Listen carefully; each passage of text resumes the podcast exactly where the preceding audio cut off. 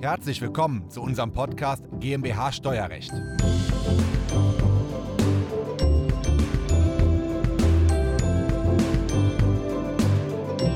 In Deutschland gibt es über 36 Millionen Grundstücke, die im Rahmen der Grundsteuerreform 2022 nun neu bewertet werden müssen. Wahrscheinlich haben auch Sie ein Grundstück, egal ob Sie es privat nutzen, ob Sie es vermieten oder für Ihr Unternehmen nutzen. Sie müssen eine neue Feststellungserklärung abgeben und damit müssen Sie nun jetzt langsam starten. Ja, weil die Abgabefrist, die läuft zwischen dem 1. Juli und dem 31. Oktober. Bis dahin muss alles vorbereitet werden in diesem Jahr. Und worauf Sie dabei achten müssen, wie Sie die Werte niedrig ansetzen können und wie unsere Kanzlei Ihnen punktuell bei dieser Erklärung hilft, das erklären wir Ihnen heute in diesem Video. Diese Folge ist der Audiomitschnitt unseres YouTube-Videos. Das Video verlinken wir Ihnen in der Beschreibung. Herzlich willkommen, mein Name ist Christoph Jun, ich bin Steuerberater in Köln und unsere Kanzlei hat sich auf das Unternehmenssteuerrecht spezialisiert, insbesondere auf die Besteuerung von Kapitalgesellschaften. Ja, die Grundsteuer fußt auf Bewertungen in den alten Bundesländern von ähm, 1964 und in den neuen Bundesländern von 1935. Und das sind natürlich unterschiedliche Werte, die dort herangezogen werden. Und deswegen hat das Bundesverfassungsgericht 2018 bereits entschieden, dass diese Bewertungsformel verfassungswidrig ist, weil es eine Ungleichbehandlung ist zwischen alten und neuen Bundesländern und bei der Bewertung. Jetzt hat der Gesetzgeber 2019 eine neue Bewertungsformel rausgebracht, neue Bewertungsansätze rausgebracht, die man nun auch bei der Praxis anwenden muss. Unsere Empfehlung ist dann nun frühzeitig die Grundstücke zu bewerten, wenn sie welche haben und die Feststellungserklärung dann vorbereitet zu haben und zwischen 1. Juli 2022 bis Fristende 31. Oktober 2022 beim Finanzamt abzugeben. Die Steuerberater werden eventuell in der Zeit überlastet werden, das heißt unsere Empfehlung, da frühestmöglich ranzugehen. Wir in unserer Kanzlei haben uns extra Ressourcen dafür freigehalten und der Kopf dieser Ressourcen von mehreren Mitarbeitern, das ist Kilian Kopsch. Kilian Kopsch hat Steuerrecht studiert, bei uns in der Kanzlei sich nun spezialisiert auf das Thema Grunderwerbsteuer und da steigen wir direkt einmal ein. Das ist ja nun so, dass es jetzt eine der größten Steuerreformen ist in der Nachkriegszeit. Man unterschätzt es zum jetzigen Zeitpunkt noch, weil da kommt ein unglaublich großer Aufwand auf uns zu, sowohl auf die Mandanten als auch auf uns als Steuerkanzlei. Ähm, wie ist denn so die, der, die Formel bei der Grundsteuer? Wie geht man denn da überhaupt vor? Ich glaube, die Formel besteht aus drei Bestandteilen. Ja. Der wichtigste ist der, der Grundsteuerwert. Dann kommt dazu die Messzahl und der Hebesatz, die mhm. dann alle miteinander multipliziert werden. Und das ergibt am Ende die Grundsteuer, die zu bezahlen ist. Okay, das ist ja einerseits eine einfache Formel, ich brauche drei Multiplikatoren und dann habe ich das Ergebnis. Andererseits sind es auch drei Wörter, die den meisten Mandanten von uns nicht so viel sagen werden. Ähm, fangen wir mal vorne an bei dem Grundsteuerwert. Genau, der Grundsteuerwert ist auch die, die wichtigste Zahl, jetzt ja. auch für die Grundstücksbesitzer, weil das ist genau der Wert, der selbst ermittelt und berechnet werden muss. Mhm. Und das richtet sich auch äh, stark danach, was für ein Gebäude, was für ein Grundstück das im Endeffekt ist. Und da gibt es auch verschiedene Bewertungsmethoden. Und das ist auch die, die Erklärung, die dann abgegeben werden muss, diesen Wert zu ermitteln. Okay, auf die Details können wir vielleicht gleich einmal eingehen, weil das das Komplizierteste ist. Wenn man diesen Wert jetzt hätte, würde man danach die Steuermesszahl nehmen. Wie groß ist denn die Steuermesszahl in etwa? Die Steuermesszahl ist vom bei 0,34 Promille bis 0,55 Promille, mhm. abhängig davon, ob es jetzt ein Grundstück oder ein Gebäude ist. Wobei da auch einige Länder schon von abgewichen sind und eigene Werte verwendet haben. Okay, und ähm, das Finanzamt geht hin, ermittelt den Grundsteuerwert aufgrund unserer Steuererklärung, genau. multipliziert das auch mit der Steuermesszahl der genau. zweiten Position und dann gibt es einen Bescheid, den schickt das Finanzamt an die Sta Gemeinde oder an die Stadt. Und die genau. Stadt geht jetzt hin und setzt da einen Hebesatz drauf an. Genau, das ist der Grundsteuermessbetrag, wenn man ja. die ersten beiden Teile multipliziert, ja. die man übermittelt bekommt und dann setzt darauf die Kommune nochmal den Hebesatz oben drauf ja. und das ist dann die Grundsteuer, die bezahlt ist oder bezahlt werden muss. Und das ist auch, wird auch von der Gemeinde dann festgelegt, auch von der Kommune, da die am Ende auch die Grundsteuer einnehmen und damit auch dann verwalten können. Okay. Wie hoch sind denn aktuell diese Hebesätze von den Städten und von den Gemeinden in etwa? Das liegt zwischen 250 und 550 Prozent. Mhm. Zu erwarten ist, dass die runtergesetzt werden, diese, ja. diese Hebesätze, da der Grundsteuerwert steigen wird, die Gesamtbelastung, die Gesamteinnahmen aber bundesweit gleichbleibend sein sollen. Das heißt, es ist zu mhm. erwarten, dass diese Hebelsätze herabgesenkt werden. Ja, also wenn ich früher ein Grundstück, was heute eine Million wert ist, aber ich habe das nach aktueller Regelung noch mit 300.000 bewertet, ja. 300.000 mal 0,34 oder 0,4 Promille und so weiter, multipliziert am Ende vielleicht mit 300% Hebesatz, gibt einen Wert und wenn ich aber jetzt vorne einen tatsächlichen Wert für das Grundstück ansetze, nicht 300.000, sondern eine Million, was es wirklich am Markt wert ist, ja und es bleibt vorne bei den 0,34 bis 0,55 Promille, dann muss es ja hinten bei dem Hebesatz äh, deutlich runtergehen. Da kann es nicht mehr 250 bis 550 Prozent sein. Genau. Und zu geplant war, dass halt der komplette, das komplette Aufkommen der Grundsteuer gleich bleibt. Ja. Aber es ist natürlich zu erwarten, dass die Grundstücke, die jetzt in Ballungsregionen in München zum Beispiel liegen, äh, die Grundsteuer angehoben wird, weil mhm. auch die, die Werte deutlich höher sind. Und bei ländlicheren Gegenden kann es sogar passieren, dass die Grundsteuer gesenkt wird, also dass man im Endeffekt eine niedrigere Belastung hat. Das klingt ja total spannend, ist aber auch verdammt kompliziert. Man kann sich schon selber mit den Daten auseinandersetzen. Das wird aber wahrscheinlich nicht so gut funktionieren, als wenn man einen Steuerberater beauftragt. Darauf haben wir uns spezialisiert. Ähm, wir können Ihnen punktuell bei der Ermittlung des Grundbesitzwertes helfen.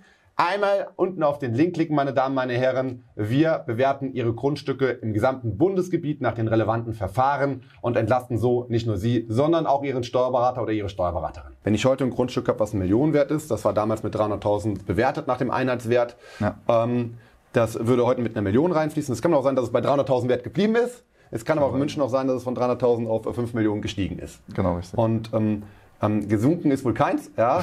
Und weil entweder gleich geblieben oder gestiegen ist, muss man hinten am Hebesatz, den Hebesatz reduzieren durch die Gemeinde. Genau. Ja? Und das machen die, 19, äh, machen die 2024. Genau, 2024 und für mhm. 2025 wird die Grundsteuer dann zum ersten Mal fällig mit den neuen Werten. Genau. Das heißt, man geht hier schon sehr früh mit einer neuen Bewertung ins Rennen, bereitet alles sehr früh vor, quasi zwei bis drei Jahre im Voraus um dann am 01.01.2025 wirklich starten zu können. Genau. Herr Kopf, dann lassen wir uns noch kurz auf die schwere Position kommen, den Grundsteuerwert. Das ist das Allerschwierigste, das zu ermitteln, wie viel ist das Grundstück wert. Ja. Ähm, wie kann man das denn kategorisieren, die Grundstücke? Also es gibt drei verschiedene Kategorien ja. der Grundsteuer, A, B und C, ganz einfach genannt. Grundsteuer A betrifft nur Land- und Forstwirtschaftsbetriebe. Grundsteuer B kann man sagen, alles andere, also die meisten Grundstücke und Gebäude fallen unter Grundsteuer B. Mhm. Und jetzt gibt es auch mit dem neuen Gesetz wieder die Möglichkeit der Grundsteuer C, die eingeführt werden kann. Ist mhm. auch von Land zu Land unterschiedlich. Und das betrifft Spekulationsobjekte, also Objekte, die baureif sind, aber noch nicht bebaut wurden. Also quasi leere, bebaufähige Grundstücke, die nur genau, sind, genau, die man nur hält, weil man sagt, da kann, wird, wird mehr wert. Und da will die Stadt und die Gemeinde ein bisschen Druck aufbauen und will da vielleicht einen höheren Satz drauflegen. Genau, die wollen den Wohnungsbau in der Hinsicht fördern. Okay, verstehe. Und dann gibt es ja jetzt eine neue Regelung, ein sogenanntes Bundesmodell, wo die ja. Bundesregierung allen 16 Bundesländern vorschlägt, wie man jetzt diese Grundstücke A, B, C bewertet. Ähm, wenn ich jetzt ein bebautes Grundstück habe, ähm, wie sieht, was, ist, was ist denn da relevant? Halten sich da überhaupt alle Bundesländer dran? Also es gibt, es kommt darauf an, was für ein Grundstück man hat, was für ein mhm. Gebäude man noch hat. Da gibt es dann acht verschiedene Einstufungen. Das heißt, das wäre der erste Schritt. Man muss das Gebäude richtig einstufen, mhm. um dann das richtige Bewertungsverfahren anwenden zu können. Da haben wir einerseits das Ertragswertverfahren, andererseits das Sachwertverfahren. Und es wäre schön einfach, wenn alle, alle Länder sich auch an dieses Bundesmodell halten. Ja. Ähm, aber da gab es große Diskussionen. Deswegen hat der Bund den Ländern ermöglicht, ein eigenes Gesetz zu erlassen, um die Bewertungen unterschiedlich zuzulassen. Und von, von, diesem, von dieser Öffnungsklausel haben auch sieben Länder Gebrauch gemacht. Das heißt, mhm. sieben Länder weichen von diesem Bundesmodell schon ab. Okay, das heißt, wir blenden Ihnen einfach mal hier die neuen Bundesländer ein, die sich an das Bundesmodell halten ja. und Zwei davon halten sich so grob an das Bundesmodell, haben aber andere äh, Multiplikatoren letztendlich da drauf. Ne? Genau, Saarland und Sachsen, die mhm. ändern einfach nur die, die Messzahl. Okay, das sind die zwei Bundesländer, die andere Messzahlen, also andere Multiplikatoren erheben. Und dann gibt es noch fünf weitere Bundesländer, die halten sich mhm. gar nicht dran. Genau, also um jetzt auf jedes einzelne einzugehen, ja. würde wahrscheinlich zu, zu weit gehen. Aber viele wollten halt von diesem wertabhängigen Modell mhm abweichen, ne? weil sie auch sagen, okay, jedes oder alle sieben Jahre müssen dann auch da die Grundstücke neu bewertet werden. Ja. Ähm, wir wollen das ein wertunabhängiges Modell, was etwas einfacher gestaltet ist, auch für die Grundstücksbesitzer. Und das richtet sich dann meistens nach der Größe des Grundstücks und des Gebäudes. Manchmal wird das Gebäude auch gar nicht mit einbezogen. Und es gibt noch Lagefaktoren, die dann unterschiedlich mit einfließen können in die einzelnen Grundstücksbewertungen. Ja, okay. Um das jetzt im Detail zu bewerten, bräuchte man so Angaben wie die Lage des Grundstücks, die Grundstücksfläche, den Bodenrichtung, Richtwert, den ich mir organisieren muss, dann Richtig. die Gebäudeart, die äh, Wohnfläche, Baujahr des Gebäudes, äh, teilweise noch die Gemarkung und äh, das Flurstück, ähm, Mieteinnahmen und so weiter und so fort. Und dann gibt es auch noch so Hacks, wie dass ich für gewisse Bereiche nochmal 22,5% Abschlag nehmen kann. In manchen Fällen muss ich beim Ertragswert oder bei Mieteinnahmen ein Drittel draufschlagen. Und das macht die Sache so wahnsinnig kompliziert. Tiefgaragenstellplätze, egal ob Einzelstellplätze oder ob es eine schöne, schöne Tiefgarage ist, wo ich mein Auto hinstelle, dann nehme ich nicht die Mieteinnahmen, die ich bekomme, sondern 35 Euro Pauschale teilweise.